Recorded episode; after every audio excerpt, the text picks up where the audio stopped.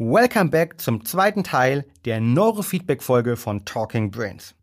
Im ersten Teil habe ich mit Philipp Heiler darüber gesprochen, was Neurofeedback eigentlich ist und warum so viele mentale Athleten im Büro oder auch beim Sport diese Methode aktuell nutzen. Im zweiten Teil geht es nun um die konkrete Anwendung. Wie kannst du persönlich Neurofeedback nutzen? Welche Tipps und Hacks hat Philipp als Arzt und Biohacker noch für dich? Und warum wendet er Neurofeedback auch in Unternehmen an? Sei also gespannt auf den zweiten Teil. Let's go! Willkommen bei Talking Brains. Du willst immer 110% geben und jedes Projekt so richtig rocken? Du willst als High-Performer noch mehr aus dir herausholen, sei es im Sport, im Büro oder im Alltag? Dann bleib unbedingt dran und get shit done.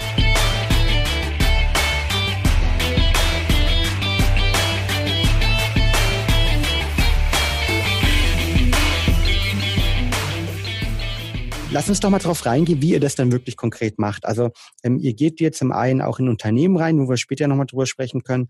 Ähm, aber wenn du, wenn ich jetzt sagen würde, Mensch, ich bin, ähm, ich bin hier äh, gestresster Gründer hier vom Startup und äh, ich möchte da irgendwie, ich mache viel Sport und habe im Sport kennengelernt, okay, dass die, die mentale Leistungsfähigkeit, die mentale Fitness, wie sie so gerade definiert hat, für mich wichtig ist.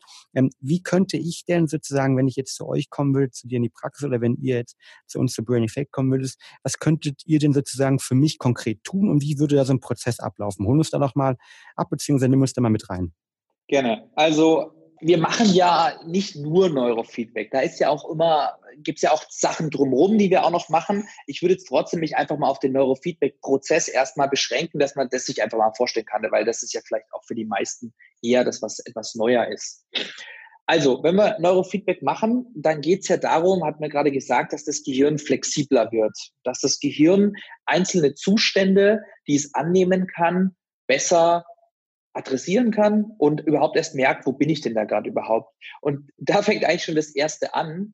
Äh, wie wir über Gehirnaktivität sprechen, ist bei den meisten Leuten extrem limitiert konzentrieren, entspannen, schlafen. Und dann hört es auch schon wieder fast auf. Ja? Andere, andere Gehirnzustände sind schwer zu beschreiben und zugleich wissen wir auch nie, wenn du jetzt sagst Konzentration, meinst du dann das Gleiche wie ich oder nicht? Und deswegen, ähm, sag ich mal, ist das das Erste, dass wir überhaupt mal gucken, wie könnten wir diese Gehirnaktivität überhaupt einteilen und benennen.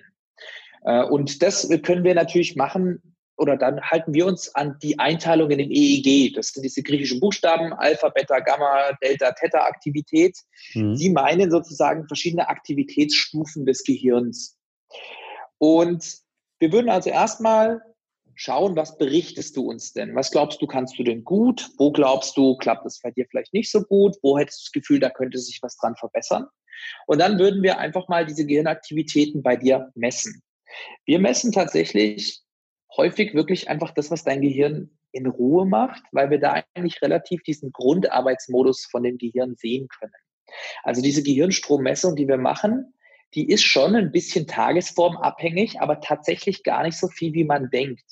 Oder zumindest nicht alles davon. Wir haben hier ja Leute, die kommen seit drei Jahren hierher, von denen habe ich, keine Ahnung, 100 Stunden EEG gesehen, verteilt mhm. über drei Jahre.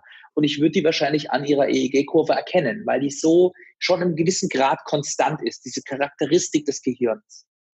Das heißt, wir würden uns dann einfach mal anschauen, was hat denn dein Gehirn so für eine Charakteristik? Wie sind da die Prozesse? Neigt es dazu, sehr viel Aktivität zu generieren? Kommen da immer wieder so Phasen, wo es eher so ein bisschen, sage ich mal, auf Durchzug schaltet? Springt es oft hin und her? Ist es sehr konstant in einer Aktivität? Was passiert denn, wenn du die Augen schließt und mal tief durchatmest? Ändert sich was oder bleibt das Gehirn starr in dem, was es macht? Also wir machen erstmal eine Analyse, so eine Art Gehirnsignatur von dir und schauen uns an, was passiert denn da?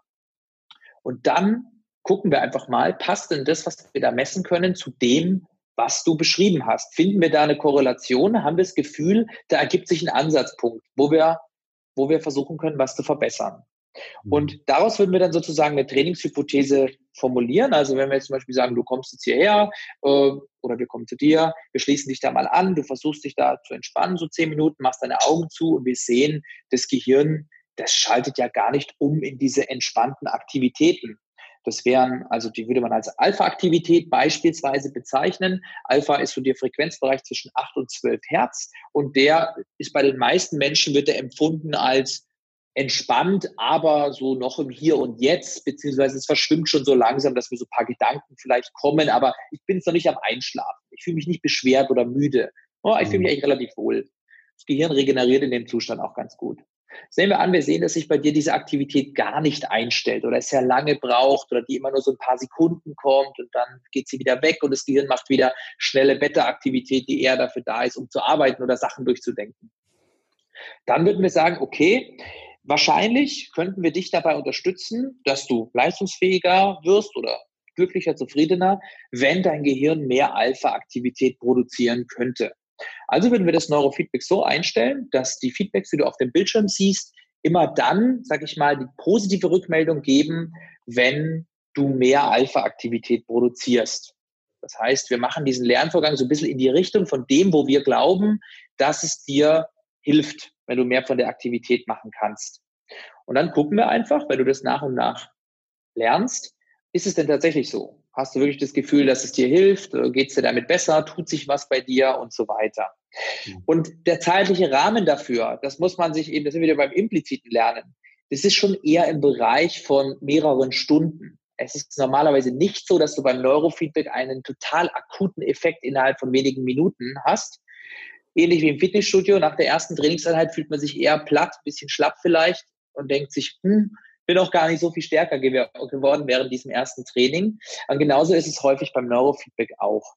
Es gibt verschiedene Arten vom Neurofeedback, die will ich jetzt nicht zu weit ausholen, aber die, die wir machen, die ist eben eher so, dass man sagt, okay, man merkt dann nach und nach, wie man so langsam ein Gefühl für dieses Feedback bekommt. Ja, wir haben zum Beispiel ein Spiel, da hast du so einen meditierenden Mönch, der sitzt auf dem Boden und immer dann, wenn du dann zum Beispiel deine Alpha-Aktivität erhöhst, dann fängt dieser Mönch an nach oben zu fliegen, signalisiert der, ja, jetzt machst du es gut. Und dann wird der Mönch auch wieder nach unten fallen. Mhm. Du denkst, ja, jetzt fällt er wieder runter, blöd. Aber auch dabei lernt dein Gehirn was. Das ist ja schön am impliziten Lernen. Du hast immer ein Feedback, ist immer ein Lerneffekt. Merkt dein Gehirn auch, ah, jetzt fliegt der Mönch wieder runter, hm, muss ich wieder versuchen, irgendwas anderes zu machen. Cool.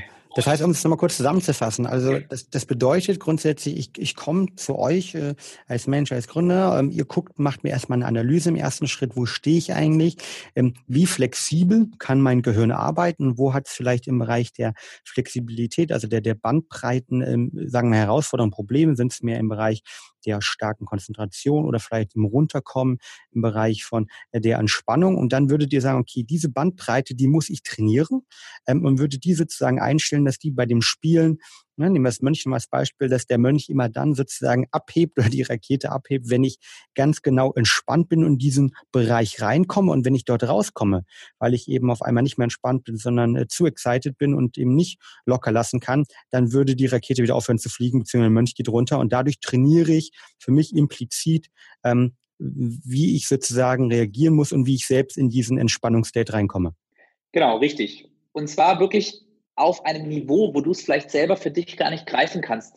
Weil sonst bräuchten wir gar kein Neurofeedback. Also wenn du, wenn der Mönch runterfliegt, offensichtlich merken würdest, dass du ja total gestresst bist, dann würdest du es selber merken. Das heißt, das ist vielleicht das, was für die Leute am Anfang ein bisschen verwirrend ist, weil sie denken, ich habe ich hab doch, ich sitze doch genauso da wie gerade eben, warum fliegt denn der Mönch runter? Wir messen es wirklich auf einem ganz, ganz feinen Niveau, weil da soll ja der Lernprozess stattfinden. Wirklich die feinen Abläufe im Gehirn, die sollen sich ändern die, wo ich nicht willentlich sozusagen rankomme. Also deswegen, äh, ganz ehrlich gesprochen, die meisten Leute hocken sozusagen die erste Sitzung vor dem Mönch, der geht da hoch und runter und die sagen, also ich habe jetzt eigentlich überhaupt keine Ahnung, wie ich das überhaupt gemacht habe, ähm, aber mal gucken, wie es weitergeht. Ja. Also so, so läuft es erstmal ab. Okay, sehr und, spannend. Genau, und, und dann sage ich mal, äh, also wir haben dann quasi eine Art Trainingsplan und dann äh, gibt es vielleicht auch unterschiedliche Philosophien. Wir machen zum Teil beides.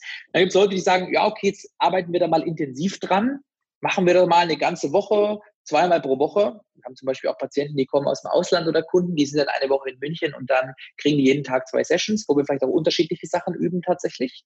Ähm, und hier normalerweise die normalen Patienten jetzt, die hier ansässig wohnen, die kommen halt dann zum Beispiel ein, zweimal die Woche. Und ich, oder wir haben die Erfahrung gemacht, dass, dass beide Varianten an sich gut funktionieren. Man sollte jetzt auch nicht unbedingt vielleicht ins Übertraining reinkommen und zugleich soll, wenn jetzt einer einmal im Monat kommt, dann wird sich da auch nicht so viel tun. Also man muss es schon mit einer gewissen Regelmäßigkeit verfolgen, mit dem Ziel, dass es erstmal eine Art passive, unbewusste Veränderung ergibt. Das passiert dann auch. Und dann sozusagen als zweiten Schritt versuchen wir mit dir gemeinsam zu gucken, okay, können wir auch bewusste Strategien verknüpfen, sodass du auch selber versuchen kannst, das deutlicher zu erzeugen.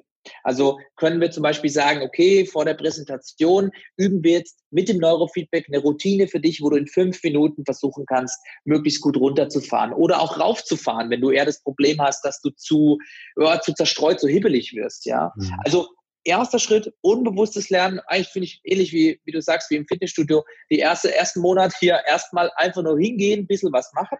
Und wenn sich das einspielt, dann können wir gezielt einzelne Sachen angehen. Hm, okay, wie, wie oft geht man dann normal? Wenn ich sage jetzt, ich bin, wie gesagt, gestresster Gründer, ähm, können sich, glaube ich, viele mit äh, identifizieren äh, oder als gestresster Mensch, Managerin. Ich möchte irgendwie lernen, möglichst besser abzuschalten, möglichst schneller zu entspannen, äh, auch mal bewusst zu entspannen. Wie, wie viel Session muss ich denn ungefähr machen, um, ähm, damit du sagst, okay, Fabian, da habe ich eine hohe Wahrscheinlichkeit, gibt es eine Verbesserung?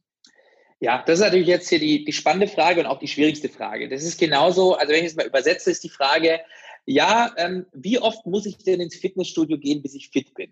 Also so, so Damit ähnlich. Wie Heidi Klum oder halt, äh, ich befällt gerade kein männliches Model aus, halt, ja, also zumindest einen großen Bizeps habe. Arnold Schwarzenegger-Style. Genau, also deswegen, es ist natürlich schon so, im besten Fall schaffst du es irgendwie, das als eine kontinuierliche Routine in dein Leben einzubauen. Nicht unbedingt das Neurofeedback, es kann ja auch was anderes sein, wir haben diese Leute auch, die einfach sagen, hey, das ist jetzt mein Mentaltraining, ich komme hier ein oder zweimal die Woche her. Gibt's. Aber jetzt mal, um deine Frage zu beantworten, so was, wo haben die meisten Leute das Gefühl, sie haben denn den Schritt gemacht? Also wir sagen den Leuten meist so, wenn sich nach sieben bis zehn Stunden Trainings, also Trainingsstunden, das ist dann, wir sagen, es ist normalerweise so 40 Minuten, also sagen wir mal, das so fünf, sechs Stunden reinem Neurofeedback, ob das jetzt am Stück ist oder verteilt, da sollte sich auf jeden Fall mal anfangen, ein bisschen was zu tun. Da solltest du das Gefühl haben, da passiert was, ich merke was, ich habe das Gefühl, hm, das ist nicht mehr ganz so fremd, was da passiert. Ähm, dann wissen wir schon mal, okay, du bist, du kannst damit was anfangen. Also ähnlich wie im Fitnessstudio gibt es ja auch, sage ich mal, so Hardgainer, Non-Responder, die laufen da zwar fleißig hin, dreimal die Woche, aber so richtig passiert da einfach nichts. Das gibt's auch beim Neurofeedback. Ich sollte einfach sagen, ich, ich komme da, ich, ich, mich tue mich einfach extrem schwer, reinzukommen. Aber bei den meisten Leuten würde ich erwarten, dass sich nach so fünf, sechs Stunden so langsam das Gefühl einstellt, da tut sich was. Und dann ist es so, dass die meisten Leute nach, ich sag mal, 20, 25 Einheiten, also so schon so vier, fünf, sechs Monate Training, dass sie da das Gefühl haben, ich habe jetzt wirklich einen Schritt gemacht. Ich habe was, was ich mitnehmen kann, ich habe was, was ich reproduzieren kann. Ich merke in meinem Alltag wirklich einen Unterschied. Und da hat sich was getan. Und ich habe auch das Gefühl, wenn ich das jetzt einfach so erhalte, dann, ähm, dann ebbt es auch nicht wieder ab oder so. Also es ist nicht so, dass ich das Gefühl habe, ich breche den Prozess jetzt mittendrin ab, sondern es ist was passiert. Und da muss man halt gucken, wie, wie, wie verbleibt man weiter? Machen die eine längere Pause? Sagen die, ich komme jetzt einfach mal alle drei, vier Wochen einmal vorbei? Oder sagen die halt wirklich, nee, das ist so ein zentrales Element für mich. Ich versuche mir das irgendwie so einzurichten, dass ich ein, zweimal die Woche dahin komme. Mhm. Und das wäre eben auch, sage ich mal, von, von Brain Boost ein Ziel, wo wir auch noch einiges zu tun haben, aber es wäre unser Ziel, wirklich eine Infrastruktur für Leute zu schaffen, wie sie sowas wahrnehmen können, so wie es jetzt halt normale Fitnessstudios gibt oder auch draußen, weiß ich nicht, ein, ein, ein Trimmlichtpfad oder eine beliebte Laufstrecke oder was weiß ich, dass es Anlaufstellen gibt, um diese Trainings, ob es jetzt Neurofeedback ist oder was anderes, um diese Trainings in dem professionellen Umfeld mit Betreuung zu machen. Also das wäre so mein. Das Brain Boost Gym deutschlandweit sozusagen. Genau, weltweit natürlich. Weltweit. sehr, genau, sehr also, cool. Ja wie auch immer, aber das wäre so das Ding, dass wir sagen, wie können wir nicht sagen, hier ist einmal eine Dosis ähm, Neurofeedback, 20 Sitzungen, zack, geheilt oder wie auch immer, sondern dass wir sagen, wie können wir eine Anbindung schaffen, die auch bezahlbar ist, muss man ehrlicherweise sagen. Wir haben ja jetzt hier therapeutische Preise. Es ist alles in Einzelsitzungen. Was kostet da so eine, ähm, wenn ich jetzt, wie gesagt, zu dir kommen würde, was kostet mich da so ein Training? Also wir können es aktuell so anbieten, dass wir sagen, für, eine, für so eine 55-minütige Einheit berechnen wir 89 Euro.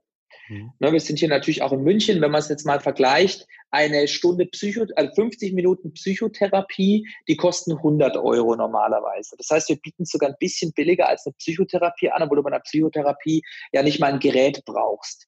Aber das sind therapeutische Preise. Ja? Also wenn es jetzt jemanden dann da umhaut, der sagt, boah, für 20 Einheiten bin ich bei, bei knapp 2000 Euro, ja, das ist eben genau der Punkt, wo ich sage, da haben wir auch noch einiges zu tun. Wie können wir das bei einer stabilen Qualität runterkriegen, den Preis auf eher das Niveau von einem Fitnessstudio, vielleicht auch ein anderes Businessmodell, dass wir sagen, wir haben so eine Monthly Membership oder sowas und nicht pro Sitzung bezahlt. Ohne aber, wie gesagt, dass wir sagen, ja, da stehen dann irgendwelche Spielzeuggeräte rum, die Leute machen es eh falsch, weil sie nicht richtig wissen, wie man es benutzt. Da ist auch keiner, der sie betreut. Ja, aber mei, solange die hierher kommen und ihre monatliche Gebühr bezahlen, ist mir das recht. Also mhm. da haben wir noch ein bisschen was zu tun. Äh, oder wollen wir? Da wollen wir noch was tun. Wir wollen es den Leuten zugänglich machen. Wir wollen es so hinkriegen, dass sie das in, ihren, in ihr Leben implementieren können, das Ganze. Mhm. Und es gibt ja so viele unglaublich unterschiedliche Anwendungsbereiche. Also ich kann ja, wie gesagt, ähm, nur den Anwendungsbereich von, von ähm, dem Bekannten von mir erzählen, der ist irgendwie, der ist ähm, einer der besten, ich sag mal, Golfprofis in Deutschland, der ähm, regelmäßig Neurofeedback eben nutzt, um in der Wettkampfsituation ruhig zu bleiben, weil alleine auf dem Golfplatz sein trainiert, das ist kein Problem, sagt er immer, aber in dem Moment, wenn eben dort ähm, Leute klatschen, wenn irgendwie 200, 500, teilweise 1000 Leute um dich rumstehen beim Abschlag, da rumzubleiben, das ist, glaube ich, ein ganz spannender Anwendungsbereich. Aber ich habe neulich auch zum Beispiel von ähm, dem ähm, Weltrekord ne, im Apnoe-Tauchen, also ähm, gelesen, der Neurofeedback nutzt, genauso wie verschiedene NASA ähm, und ähm, Raumfahrtpiloten, äh, die sagen, okay, wie, wie kann ich eigentlich in Situationen, wo ich möglichst wenig Energie aufwenden will, also sozusagen mein kompletten vegetatives Nervensystem runterbringen möchte, meinen Organismus runterbringen möchte, wie kann ich das sozusagen irgendwie lernen noch, wie kann ich mich besser noch beruhigen, damit ich eben jetzt beim Tauchen als Beispiel ähm, meinen Puls möglichst tief bekomme und mein komplettes Nervensystem runterfahre, damit es eben keine Energie braucht und ich noch einen Schritt tiefer komme. Also es gibt, glaube ich, unglaublich viele Anwendungsbereiche. Was sind so die, die Top-Anwendungsbereiche äh, aus deiner Perspektive, die ihr vielleicht macht oder die du auch vielleicht am spannendsten besten findest? Ja, also du hast jetzt da so ein paar typische, wie soll ich sagen, so, so, so Early Adopter, so, so Extremfälle erwähnt. Mhm. Ähm, bevor ich deine Frage beantworte, vielleicht nochmal ein kleiner Ausblick, der vielleicht jetzt schon ein sehr weiter Ausblick ist, aber warum ich einfach denke, dass das Thema mentale Fitness, nicht nur Neurofeedback und auch nicht nur von Brainboost angebotenes Neurofeedback, sondern überhaupt mentale Fitness, warum das so extrem wichtig ist, ist folgendes wenn wir jetzt mal davon ausgehen, dass wir Menschen es schaffen, die Erde jetzt nicht komplett zu vernichten, dann leben wir ja quasi äh, so weiter und irgendwann werden Maschinen alle Jobs übernehmen. Dann gibt es vielleicht ein bedingungsloses Grundeinkommen und irgendwann haben die Menschen eigentlich gar nichts mehr zu tun, außer glücklich miteinander zu leben, ohne sich die Köpfe einzuschlagen oder ohne depressiv daheim im Dunkeln zu sitzen. Das heißt, wir wollen, wir wollen irgendwie glücklich sein und wir haben theoretisch auch das Potenzial dazu, so eine Welt aufzubauen, wo unsere Hauptaufgabe eigentlich ist, glücklich und zufrieden zu sein und uns wohlzufühlen. Hoffentlich, ja. Und dann ist es einfach extrem wichtig, dass unser Gehirn in der Lage ist, genau dieses Gefühl Glück, Zufriedenheit, Ruhe, Entspannung, das noch empfinden zu können. Und die meisten Menschen wollen es vielleicht ohne Medikamente oder Drogen oder sonst was einzunehmen. Die wollen es von selbst machen können. Die wollen von selber Glück empfinden, glücklich sein. Und da sehe ich einfach den nachhaltigen Umgang mit unserem Gehirn als extrem wichtig an. Weil wenn du jetzt auch mal schaust, die meisten Organe wird man früher oder später ersetzen können. Neues Herz, neue Niere, neue Leber geht ja jetzt schon. Und irgendwann kannst du es wahrscheinlich künstlich züchten oder durch eine Maschine ersetzen. Aber das Gehirn selber, also bis man das wirklich ersetzen kann, ich nehme da immer das Beispiel her, kleiner Brain Teaser, ja, wenn du sagst, du hast eineige Zwillinge, dann haben die eigentlich genau die gleiche DNA. Das heißt, die haben den exakt selben Bauplan für ihre Gehirne und trotzdem sind die nicht dieselbe Person. Das sind unterschiedliche Menschen. Das heißt, selbst wenn ich das Gehirn quasi genau baugleich kopieren kann und dann bei dir sozusagen den Schalter ausmachen, bei deinem neuen Gehirn den Schalter anmache, ist die Frage, ob du danach noch die gleiche Person bist oder nicht. Und deswegen sozusagen ist jetzt sehr weit gegriffen, aber an der Stelle einfach mal die Wichtigkeit von nachhaltigem Umgang mit dem Gehirn, Selbstwirksamkeit, dass ich selber mit meinem Gehirn glücklich zufrieden leben kann und das Gefühl habe, ich fühle mich wohl, das finde ich ist einfach extrem wichtig. Deswegen auch sozusagen langfristig die wichtigste Gruppe eigentlich die gesamte Gesellschaft, dass man, dass man dieses Thema ähm, etabliert und auch, wie du vorher schon angesprochen hast, in der, in der Ausbildung, in der Schule, wo auch immer in den Unternehmen einfach schon als wichtig etabliert und früh lernt, wie ich das auch wirklich machen kann. Total. Und vielleicht bevor, bevor du meine Frage beantwortest, ähm, ja. möchte ich da, weil das ähm, ganz genau das ist, was ich auch ähm, oft das erzähle und der eine oder andere Podcast Zuhörer wird schon gehört haben. Aber ich glaube einfach, dass wir gerade auf dem Weg sind, uns in eine eine Brain, eine Neurogesellschaft zu entwickeln, wie ich ja gerne sage. Ähm, du hast angesprochen, künstliche Intelligenz, ähm, der Wegfall von Jobs durch, durch Roboter. All das wird uns unabhängig davon, ob wir gar nicht mehr arbeiten müssen oder dann unsere Arbeit eher vielleicht durch Kreativität, Empathie und andere Bereiche ausgezeichnet wird. Wir werden uns aber mehr in eine Gesellschaft entwickeln, wo die, die mentale Leistungsfähigkeit, ähm, wo das Gehirn an sich, wo unsere Gedanken, wo unsere Strukturen immer wichtiger werden. Und ich beschäftige mich auch sehr viel mit dem Thema Anti-Aging und Longevity und ich glaube, es, es, wird gar nicht mehr weit sein, dass wir eben irgendwie, wenn uns ein, ich sag mal, ähm, vielleicht ein Bein irgendwie nicht mehr ganz so genau funktioniert, eine Hüfte, dass wir es einfach irgendwie anders anzüchten können und es vielleicht austauschen können. Aber was wir wahrscheinlich wirklich nicht austauschen werden können für lange, lange Zukunft und verändern können, ist eben uns Gehirn und darauf aufzupassen und mit genau der gleichen ich sage mal, Liebe mit genau den gleichen Ressourcen, mit genau der gleichen ähm, Energie, mit der wir teilweise unseren Körper optimieren, in die Fitnessstudios rennen oder auch uns mit irgendwelchen Produkten oder auch mit Routinen und Weiterentwicklungsbereichen beschäftigen, sollten wir uns mindestens meiner Meinung nach genauso, vielleicht sogar noch mehr mit unserer Gehirngesundheit, mit unserer Leistungsfähigkeit des Gehirns, aber auch mit so Sachen wie ähm, Empathie, Kreativität etc. beschäftigen. Weil das differenziert uns als Mensch eben umso mehr noch, äh, weniger der Körper, sondern viel mehr eigentlich das Gehirn. Von der Seite äh, bin ich da voll bei dir und wollte das gerade noch unterstützen, weil es eigentlich ganz genau aus äh, ja, meinem Herzen und meiner Meinung ähm, sozusagen ähm, das Ganze noch unterstützt, beziehungsweise auch dem entspricht. Vor allen Dingen ein sehr, sehr cooles Statement von deiner Seite. Danke, ja, freut mich. Sind wir uns da schon mal einig? Sehr gut. Also, das war jetzt sozusagen das Big Picture oder die größere Vision oder, oder der größere Sinn hinter dem auch, was wir versuchen zu machen. Ja, jetzt kurzfristig, wer sind jetzt aktuell ähm, die wichtigsten Leute? Genau. Also, ich meine, wir sehen natürlich bei Leuten mit medizinischen Beschwerdebildern, das ist schon auch noch so aktuell eine unserer Hauptzielgruppen da ist einfach ein, ein großer Leidensdruck da. Ähm, Medikamente haben vielleicht geholfen, vielleicht auch nicht, oder ich will keine nehmen.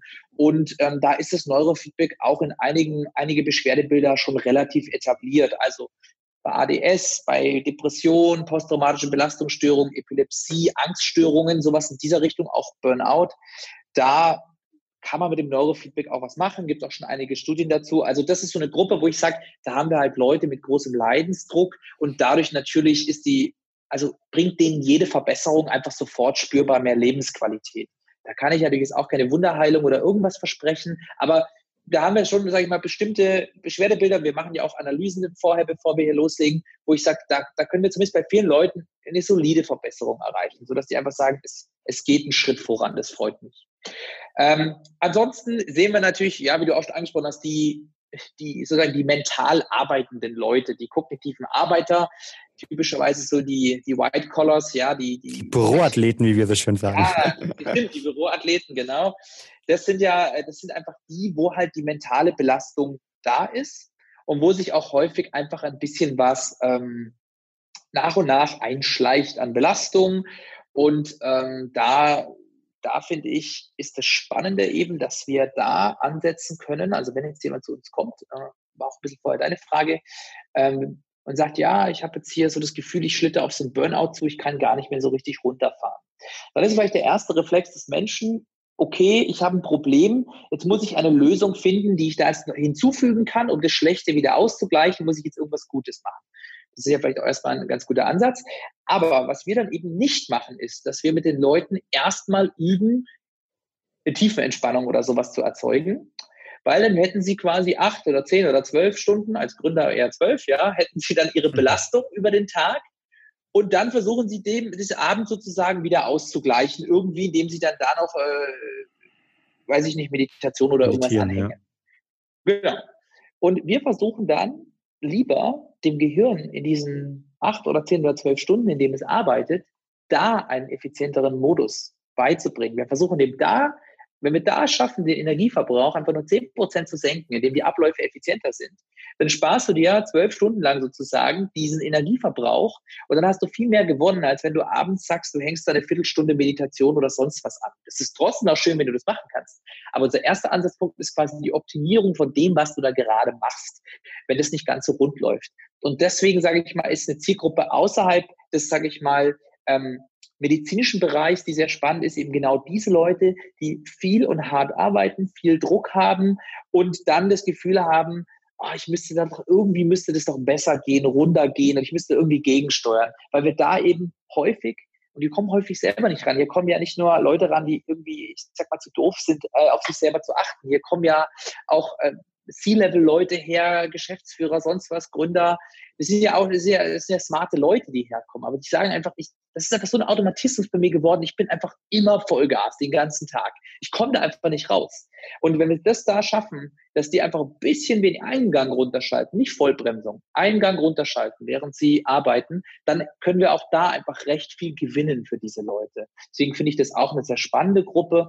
Und natürlich die Sportler, Künstler ist auch interessant. Die haben natürlich genau diesen einen Moment, wo sie abliefern müssen. Und wenn wir da das verbessern können, dann haben die natürlich da auch einen großen Mehrwert. Ja? Also das wäre so ein bisschen vielleicht die drei Gruppen, wo ich jetzt so das Gefühl habe, da können wir einfach mit mit dem, was wir jetzt auch anbieten können, in einem vernünftigen Zeit- und auch Kostenrahmen natürlich eine solide Verbesserung schaffen. Wow, also ich, ich glaube, ich sollte definitiv euer Kunde werden. Also äh, gerade das Zweite, was du angesprochen hast, äh, da, da habe ich mich komplett wiedergefunden. Und ich, ich glaube, es gibt so viele Leute dort draußen, die sagen, Mensch, ich bin sensibilisiert darauf, dass ich meine Batterien aufladen muss. Und ich bin auch sensibilisiert darauf, dass äh, sozusagen ähm, ich ab und zu regenerieren muss, eine Regeneration äh, zu Peak Performance dazugehört. Und vielleicht mache ich das auch abends, wie ich zum Beispiel versuche täglich zu meditieren, mache das 10, 15, 20 Minuten. Aber habe manchmal trotzdem eben das Gefühl, Mensch, ähm, selbst wenn ich mich äh, perfekt als Biohacker regel, perfekt mit Stress beschäftige, perfekt mit Schlaf beschäftige und auch gleichzeitig sogar noch Mindfulness übe, äh, reicht es manchmal nicht trotzdem in dem Ausmaß, dass ich sage, Mensch, ich bin jetzt ein ausgeglichener ähm, Healthy Hustler, sondern äh, man kommt in diesen Punkt. Und ich glaube, da zu sagen, okay, diesen anderen Ansatz, hey, lass uns doch mal mit zu arbeiten, wie du zehn Prozent effektiver in deinem Day-to-Day-Job wirst, vielleicht ein bisschen weniger Energie verbrauchst, finde ich einen grandiosen äh, Ansatz. Also ähm, ich, ich glaube, wir sollten auf jeden Fall später mal darüber sprechen, wie die Leute zu dir kommen können und wie sie mit euch in Kontakt kommen, weil das ist eine Sache, die, glaube ich, interessiert unglaublich viele Menschen dort draußen. Ähm, vor allen Dingen diejenigen, wir haben ja viele Kunden, die, die selbst ähm, ja ihre eigene ähm, Herzensprojekte rocken und äh, richtig Gas geben in unterschiedlichsten Bereichen. Ähm, und das ja. halt ein bisschen effizienter zu machen, ist, glaube ich, ein toller Ansatz, äh, jenseits von, okay, jetzt müssen wir mal lernen, wie du runterkommst. Also finde ich, finde ich super, super smart. Sehr cool. Ja. Vielleicht dann auch, wenn du ja. möchtest, dazu einen nochmal so einen kurzen, nicht, wie ich sage, Lifehack, aber äh, ein, Gerne. ein Finding, das auch äh, viele Patienten weiterhilft. Also du hattest es nämlich vorher schon angesprochen, wie, weißt du, wie man das auch ohne Neurofeedback vielleicht mal ein bisschen optimieren kann. Du hast es vorher selber angesprochen, dass äh, das Leben oder der Tagesablauf läuft ja immer in so Zyklen ab. Es gibt bestimmte Phasen, die sind so und so und so. Und ich finde halt, dass sich da bei vielen Leuten ist diese Phase, sind diese einzelnen Phasen, in denen es hin und her geht, sehr lang. Das wäre jetzt, wie wir gerade gesagt haben, so zwölf Stunden Arbeit und dann abends habe ich noch drei Stunden zu regenerieren, dann habe ich acht Stunden zu schlafen. Dann hätte mein Tag sozusagen drei Phasen im weitesten Sinne. Und das Spannende wäre ja jetzt, und das Neurofeedback treibt es eigentlich auf die Spitze, das Spannende wäre jetzt diese Phasen, wo ich sage, ab da lohnt es sich für mich zu regenerieren, die immer weiter zu verkürzen. Und da kann ja mal jeder für sich überlegen, was wäre der kürzeste Zeitraum, wo ich sagen würde, ah, jetzt habe ich so viel Zeit, da könnte ich mich jetzt auch einfach mal hinsetzen und versuchen, eine Entspannungsübung zu machen oder zu meditieren oder einfach mal umzuschalten. Und ich weiß es nicht, aber bei vielen Leuten liegt es vielleicht eher so bei so zehn Minuten, Viertelstunde, ja, so Mittagspause, weiß ich nicht was. Und das Spannende ist doch, oder wie, was ich so von den Patienten auch gehört habe, von den Kunden, ich sag mal, das Kürzeste, was man bewusst kontrollieren kann, wäre vielleicht wirklich eine Minute oder eine halbe Minute. Also wirklich, da sind wir wieder bei der Aufzugsfahrt ich habe jetzt eine halbe Minute Zeit, die ich eigentlich, wo ich mich schon eigentlich, wo ich zwanghaft produktiv sein müsste. Also ja, jetzt nehme ich ja nochmal das Handy raus und gucke, da gibt es eine neue E-Mail oder sowas. Das ist ja eher so Beschäftigungstherapie als jetzt wirklich notwendig.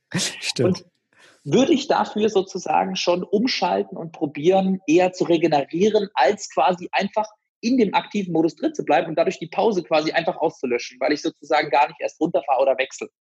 Das wird auch nicht sofort klappen und braucht auch Übung, aber das finde ich ist das Spannende, mal sich diese längeren Zyklen, in denen ich oft denke, zwölf Stunden Arbeit, dann äh, schlafen acht Stunden, die zu verkürzen und zu gucken, wie kurz kann ich den Zyklus machen. Und deswegen finde ich es so spannend an Neurofeedback, wenn ich sage, das treibt es auf die Spitze, weil da zeigen wir dem Gehirn quasi mit, ich sag mal, 100, 200, 300 Millisekunden Verzögerung, was es gerade macht und ob sich sozusagen, und versucht das Gehirn dazu zu erziehen, sogar in diesen kurzen Zeiträumen in so Mini-Regeneration umzuschalten, zu sagen, hey, ich habe jetzt hier eine halbe Sekunde, da brauche ich eigentlich gar nicht alle Hirnzellen, um mich zu fokussieren, ich mal ein bisschen bildlich spreche, lass doch mal 50 Prozent kurz in den Energiesparmodus setzen für so eine halbe Sekunde und dann hole ich mir die einfach wieder rein und denke weiter. Ich kann jetzt nicht hundertprozentig wissenschaftlich belegt sagen, dass es so ist, aber so von der Denkweise her.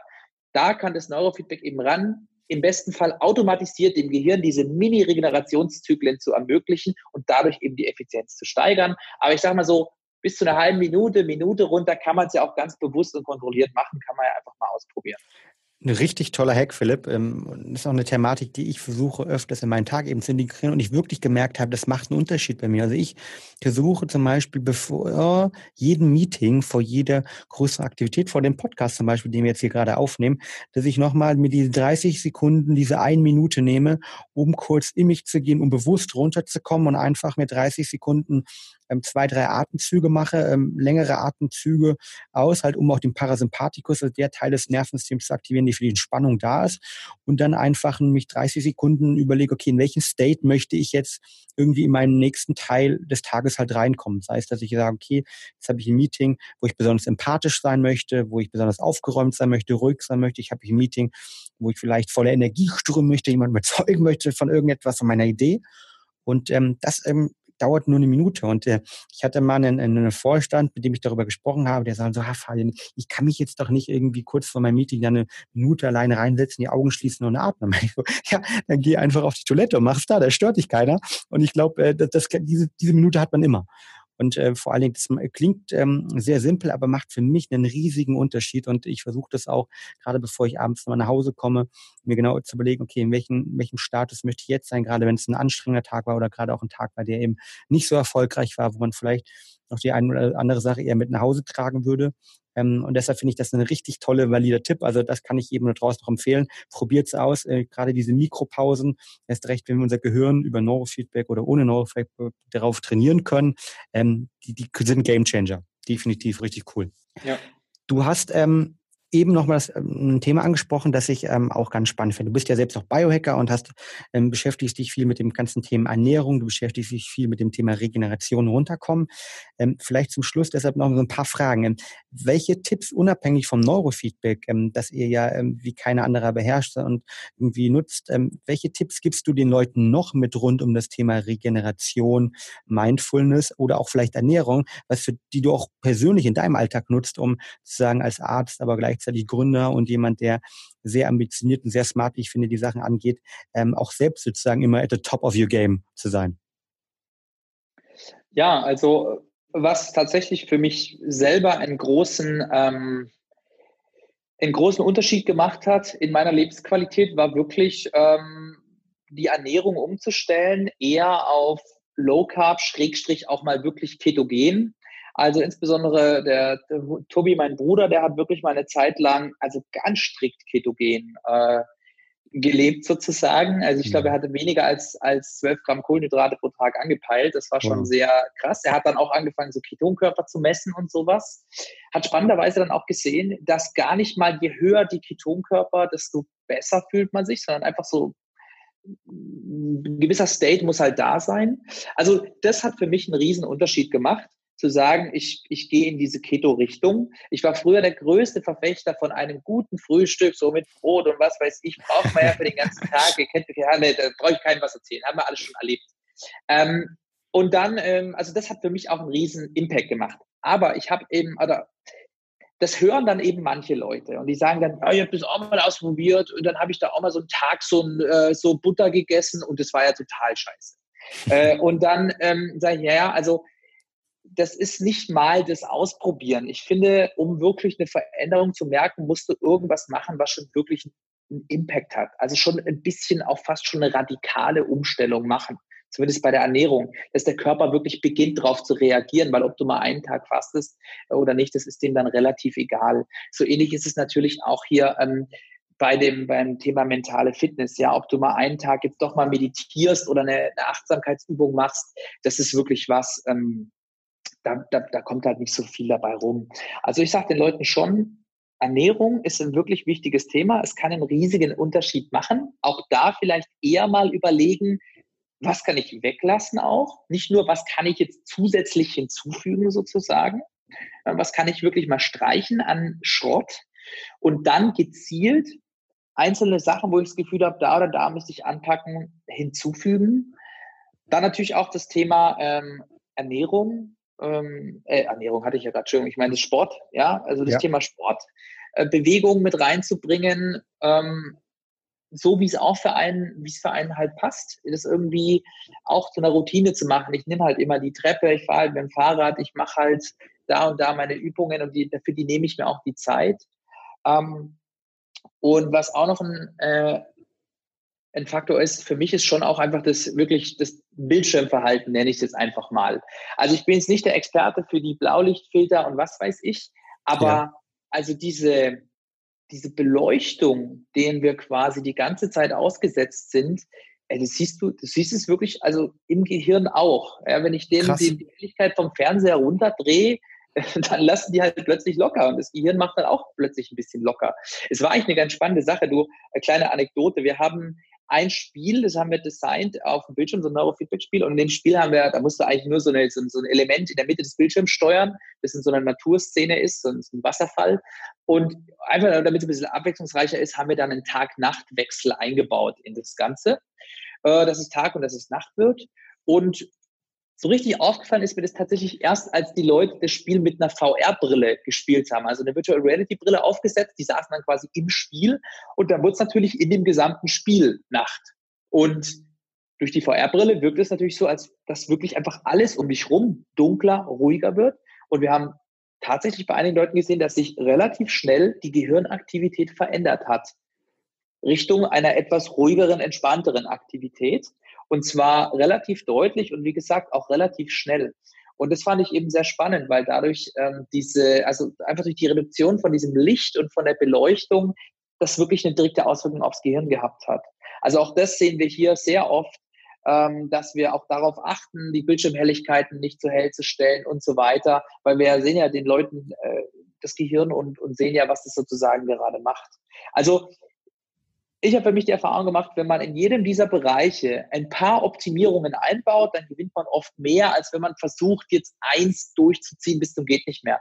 Leute, die 100 Sitzungen Neurofeedback machen, aber die Ernährung stimmt einfach überhaupt nicht oder die Bewegung, der Ausgleich stimmt nicht oder sonstiges, da tut sich halt einfach auch nicht so viel, als wenn man alles einfach so ein bisschen adressiert. Deswegen, das äh, ist so das, was wir hier beobachten ja, sehr, sehr, sehr valide und ich glaube auch ein Punkt, den man für, für viele Bereiche mitnehmen kann, dass es eben nicht darum geht, eine Sache komplett bis zum Exitus durchzuexerzieren, wenn man, ich sag mal, das Fundament, die Basis, nämlich die Ernährung, ähm, Mindfulness, auch mal regenerieren, sich zu bewegen, aber auch die Strukturiertheit vielleicht des physischen Umfelds, dass man abends mal eine Blaulichtfilterbrille nutzt oder zumindest halt, ähm, ich sag mal, die relevanten Apps, halt Flux und so weiter, ich glaube, unsere Hörer kennen sie mittlerweile alle, ähm, installiert hat. Ähm, das zählt dazu, weil es im Endeffekt Endeffekt um ein ganzheitliches Konzept geht. Und das finde ich natürlich sehr cool, dass du auch, ich sage mal, als biohackender Arzt ähm, dich mit den Thematiken beschäftigst und ähm, zusammenfassen, also Ernährung für dich, Fitness, aber dann auch ähm, ja nicht nur regelmäßig Mindfulness zu praktizieren, sondern abends auch mal bewusst äh, den Laptop, äh, das Licht runterzufahren, auch früher auszuschalten. Ich glaube, das sind Sachen, die jeder auch direkt umsetzen kann. Ähm, nicht jeder muss ketogen leben, aber zumindest mal Low Carb auszutesten, was bedeutet, wenn der Blutzuckerspiegel äh, nicht irgendwie äh, rumspringt äh, wie äh, die Aktien oder der Bitcoin vor einem Jahr halt ja hoch und runter, sondern dass man einfach ähm, mal auch versucht, okay, gewisse Sachen konstant zu machen. Ich glaube, das ist ein ganz, ganz wichtiger, ganz, ganz wichtiger Punkt. Cool. Genau, also zusammenfassende Botschaft, wir sehen bei all dem Zeug, was du gerade erwähnt hast, tatsächlich, dass es sich recht schnell und recht deutlich auf das Gehirn auswirkt.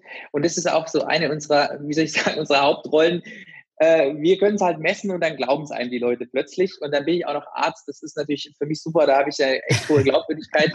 Deswegen bin ich auch vorsichtig damit, wenn ich jetzt einfach irgendwas daher erzähle. Es gibt zum Beispiel Themen, da kenne ich mich auch gar nicht aus. Also Strahlung zum Beispiel ist was oder, oder so. Da habe ich mich einfach noch gar nicht so damit beschäftigt. Da möchte ich jetzt auch nicht irgendwas äh, daherreden, wo ich nicht mich gut auskenne.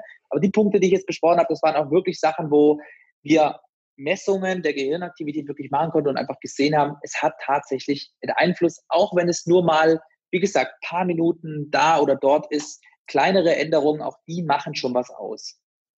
Definitiv. Also da bin ich, bin ich voll bei dir und das kann, glaube ich, jeder, der es mal umgesetzt hat, auch vor allen Dingen nachvollziehen, weil man selbst merkt eben, dass das eins und eins eben nicht zwei wird, sondern vielleicht drei wird, ähm, weil diese kleinen Änderungen sich dann irgendwie akkumulieren und man sich insgesamt deutlich, deutlich besser fühlt.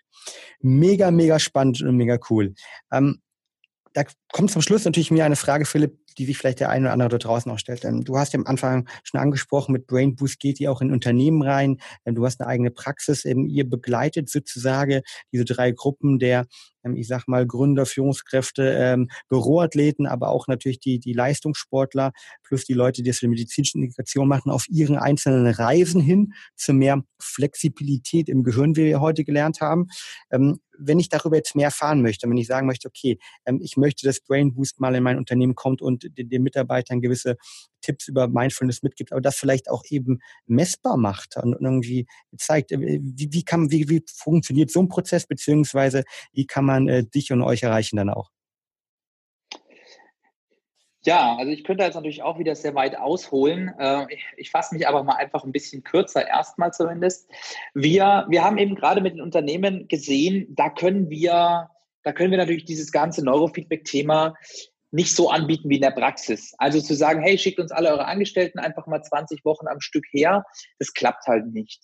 Deswegen wollten wir da vor allem gucken, wie können wir Elemente kreieren, wo man zum Beispiel auf einem Gesundheitstag oder auch in einem Workshop oder auch in einem längerfristigen Programm, wo wir den Leuten möglichst schnell helfen, Learnings zu generieren, auch für sich. Also wir wollen, wir sind großer Fan von Co-Creation. Wir geben den Input und sozusagen helfen den Leuten damit selber was zu gestalten, was für ihr Unternehmen oder für ihre jeweilige Situation passt.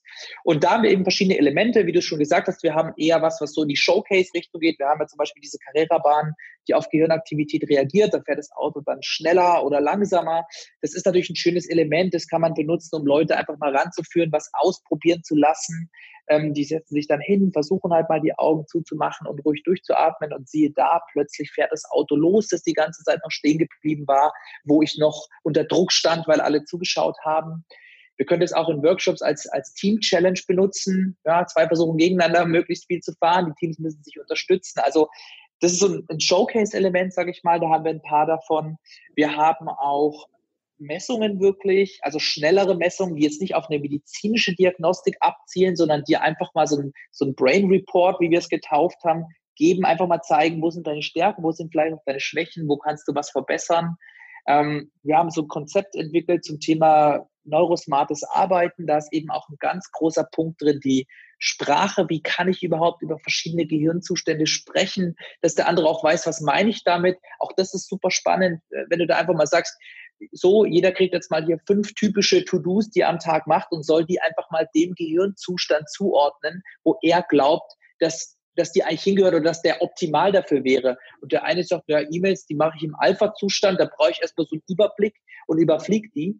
Der nächste sagt, E-Mails sind für mich so Gamma-Zustand, sehr, sehr fokussiert, weil ich muss ja wissen, was ich da schreibe, da darf ich ja keinen Fehler machen. Und schon hast du in einer kleineren Gruppe eine große Diskrepanz darüber, was die, was die quasi diesem Task oder diesem To-Do für eine Anforderung zuschreiben. Und wenn das eine jetzt der Teamlead ist, der Teamleiter, und der denkt, oh ja, E-Mails ist ja so Alpha-Aktivität, die können wir mal fix machen, 15 Minuten ganz locker, das braucht ja keine, keine mentale Kapazität. Und für den, das Teammitglied, das aber eine, eine wichtige und anstrengende Aufgabe ist, dann kann da ganz schnell ein Missverhältnis entstehen und eine Misskommunikation und man hätte es gar nicht so rausgekriegt, weil man quasi nie drüber gesprochen hat. Also das ist zum Beispiel auch eine Möglichkeit, dass wir einfach mal versuchen, die Leute diese Brain States erleben zu lassen, um dann einfach zu sehen, wie sie ganz anders darüber sprechen. Ähm, und natürlich, wir haben ja auch Modelle, also wir sind ja auch im, medizinischen Bereich, ähm, haben wir ja auch ein Ausbildungskonzept und wir haben auch ähm, Mentoring, Supervisionen. Also wir können an sich, wenn jetzt jemand sagt, ich möchte das Neurofeedback bei uns wirklich so implementieren, ich möchte, dass da jemand ausgebildet wird, ich möchte so ein Gerät haben, ich möchte die Software lernen und ich möchte es ihm helfen, das so und so einzurichten, das können wir auch machen. Die Geräte sind jetzt nicht super billig, aber die kosten jetzt auch nicht ein Vermögen, sage ich jetzt mal. Was kostet so ein Gerät? Es sind Medizingeräte, die wir benutzen. Das heißt, es kommt auf die Größe an und Software. Aber also das kleinste, mal, das kleinste, billigste. Also man ist so im Bereich, sage ich mal, zwischen so vielleicht dreieinhalb und 8.000 Euro. Okay, ja, also, also teuer, aber geht noch im Vergleich zu vielen anderen medizinischen Geräten. Genau, also wir haben deswegen zum Beispiel auch so ein bisschen jetzt auch geguckt, unser Businessmodell, wie können wir das ändern und eher so Richtung Neurofeedback as a Service sozusagen machen. Das heißt, wir haben schon auch Modelle, wo wir sagen, du leist dir von uns quasi ein komplettes professionelles System, eine Hardware, ob das jetzt ist, weil du selber Therapeut bist, weil du ein Unternehmen hast, wo du das in dein Neurogym einbauen willst oder weil du eine Privatperson bist, die es für dich selber machen möchte. Ähm, dass wir sowas eben auch verleihen für, für Kosten, die, sage ich mal, zwischen 300 und 500 Euro pro Monat liegen, wo du aber einfach ein vollständiges, vollwertiges Neurofeedback-System bekommst. Wie gesagt, ordentliche Schulungen gibt es davor natürlich, das muss schon ordentlich angewendet werden, aber wir sind eben nicht Fans von so, wie soll ich sagen, so Plug-and-Play-Spielzeug, was man vielleicht sich mal selber kaufen kann auf Amazon. Das ist ja auch okay zum Ausprobieren, aber es es ist nicht vergleichbar mit dem, was du halt wirklich mit einem professionellen Setup hinkriegst. Mhm. Und das heißt, auch da haben wir Möglichkeiten und haben wir auch ein paar, paar Kunden, die sagen, ja, wir wollen das jetzt schon mal ernsthaft angehen. Wir wollen eigentlich wirklich eine Transformation hin zu mehr mentaler Fitness in unserem Unternehmen. Und dann begleiten wir die und entwickeln aber auch ganz individuell für die eine Lösung, wie das quasi aussehen müsste. Sehr cool. Das heißt, egal ob man es jetzt, ähm, ich sag mal, erstmal spielerisch an die Sache rangehen will, über eure Karrierebahn, die ich ja selbst ausgetestet habe, die, die phänomenal ist, ähm, über halt ein wirkliches Screening von einzelnen Führungskräften, äh, bis hin zum Ausleihen, Aufbauen einer eigenen Neuro-Gym-Programm mit individuellem Coaching, individuellen Anleitung. Alles das irgendwie, das könnt ihr ähm, bei Brain Boost. Und ähm, ich glaube, ähm, wo kriegt man mehr Informationen? Ähm, auf eurer Webseite wahrscheinlich oder gibt es noch andere Informationen, wo du sagst, okay, da soll man hingehen? Ja, nee, ähm, Webseite ist okay, wie immer in einem Startup. Die Website hinkt natürlich dem hinterher, was wir tatsächlich alles machen, weil wir auch äh, jetzt keinen internen Webdeveloper mehr haben. Also Website ist eine gute erste Anlaufstelle. Ansonsten über LinkedIn äh, versuchen wir auch viele Informationen äh, zu teilen. Also das ist eigentlich, wenn man so, sag mal, vom Social-Bereich wahrscheinlich der beste Kanal, um einfach mal zu gucken. Aber ganz ehrlich, das Beste ist einfach kurz hier anrufen oder eine E-Mail schreiben, weil, wie du ja auch gerade gehört hast, wir wollen maßgeschneiderte Lösungen anbieten für Leute und auch immer dabei fair und transparent bleiben, weil wir haben ja auch noch was davon, wenn unser Kunde zufrieden ist. Also deswegen im Zweifelsfall einfach kurz durchrufen, kurz eine E-Mail schreiben, um welchen Bereich geht's und dann rufen wir zurück oder schicken euch da eben einfach maßgeschneidert ein paar Fallbeispiele oder einen, einen PDF mit ein paar Infos dazu zu. Ist mir ganz ehrlich am liebsten. Ja, auf der Sehr Website cool. auch einiges, aber für die individuellen. Würde ich sagen, dann machen wir mal sowohl die äh, Webseite als auch äh, die LinkedIn-Kontakte ähm, und machen wir auf, stellen wir auf jeden Fall in die Show Notes rein. Das heißt, wenn ihr mehr um das Thema Neurofeedback wissen wollt, ähm, mehr über Philipp ähm, Heiler wissen möchtet, aber auch natürlich um den ganzen Bereich, wie ich eigentlich Neurofeedback nutzen kann, sei es jetzt ähm, in, als Top-Athlet, sei es eben ganz genau als der Büroathlet oder der als Alltagsheld, der einfach so ein bisschen besser werden möchte, im Bereich die Effizienz des Gehirns steigern möchte, die Flexibilität verbessern möchte, ähm, der findet ganz genau bei Brain Boost weitere Informationen oder unten in den Show Notes. Sehr, sehr spannender Podcast, Philipp, muss ich sagen. Ähm, einer meiner Highlights definitiv dieser Woche, die ich bis jetzt oh, hatte. Ähm, und es ist ja äh, schon Mittwoch von der Seite. Ähm, äh, richtig, richtig klasse. Ich habe unglaublich viel mitgenommen ähm, dass man ähm, bei Neurofeedback, was man dort machen kann, dass es eben darum geht, ähm, sich selbst irgendwie auch implizit ähm, Lösungen zu finden, zu trainieren, auch mal wieder metaphorisch gesehen hinzufallen und dann selbst eine eigene Lösung zu finden, um genau diese Flexibilität des Gehirns eigentlich zu erhöhen, die States zu haben, den States mehr von denen zu haben, die man möchte, beziehungsweise da ein bisschen effizienter auch zu werden. Ähm, ich finde es eine tolle Sache. Ich habe es bei euch schon probiert. Ähm, ich habe es ähm, auch hier medizinisch schon in Berlin probiert, kann es jedem nur draußen nur empfehlen empfehlen, ähm, das Ganze mal auszutesten. Und ich hoffe wirklich auch, weil wir haben ja auch über die gesellschaftliche Veränderung gesprochen, dass diese Möglichkeit, Neurofeedback zu nutzen, auch irgendwie billiger, einfacher wird. Es vielleicht in Zukunft noch mehr Geräte gibt, dass man das Ganze auch von zu Hause machen kann ähm, für weniger Geld, weil ich, ich glaube unglaublich an die Technologie. Und ähm, wir haben darüber gesprochen, dass wir uns eine, eine Brain in Neurogesellschaft entwickeln. Ich glaube, da kann Neurofeedback definitiv unterstützen. Von der Seite vielen, vielen Dank für diese tollen Informationen und für die tollen Einblicke in deine Arbeit und die Arbeit bei Brain Boost. Danke. Danke auch von mir, hat, hat Spaß gemacht. Sehr cool. Und äh, euch da draußen natürlich immer halt, äh, wenn ihr mehr über die Thematik wissen wollt, schaut ähm, in den Show Notes vorbei. Ähm, dort verlinken wir alles, ähm, Kontaktdaten, Studien etc. Und sonst wünsche ich euch allen da draußen einen richtig geilen Tag und eine tolle Woche. Und immer daran denken, get shit done and be happy.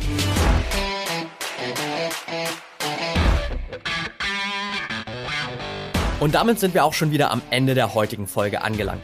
Wenn dir der Podcast hier gefällt, dann würden wir uns sehr über eine ehrliche 5-Sterne-Bewertung bei iTunes freuen. Teil die Folge natürlich gern mit deinen Freunden und lass uns wissen, welche Fragen oder Themenvorschläge du noch hast. Für noch mehr Content zum Thema mentale Leistungsfähigkeit folge uns gern auf Social Media oder abonniere unseren YouTube-Kanal. Bei Facebook findest du uns unter @braineffect und bei Instagram unter @mybraineffect. Du willst dich mit Gleichgesinnten austauschen, deine Erfahrungen zum Biohacking und mentaler Performance teilen und dich mit Experten wie Ernährungswissenschaftlern und Trainern connecten? Dann werde gern Teil unserer Mental Performance Community bei Facebook mit bereits mehr als 1000 Mitgliedern. Den Link dazu findest du in den Show Notes. Wir freuen uns schon, dich dort begrüßen zu können. Bis zum nächsten Mal und get shit done.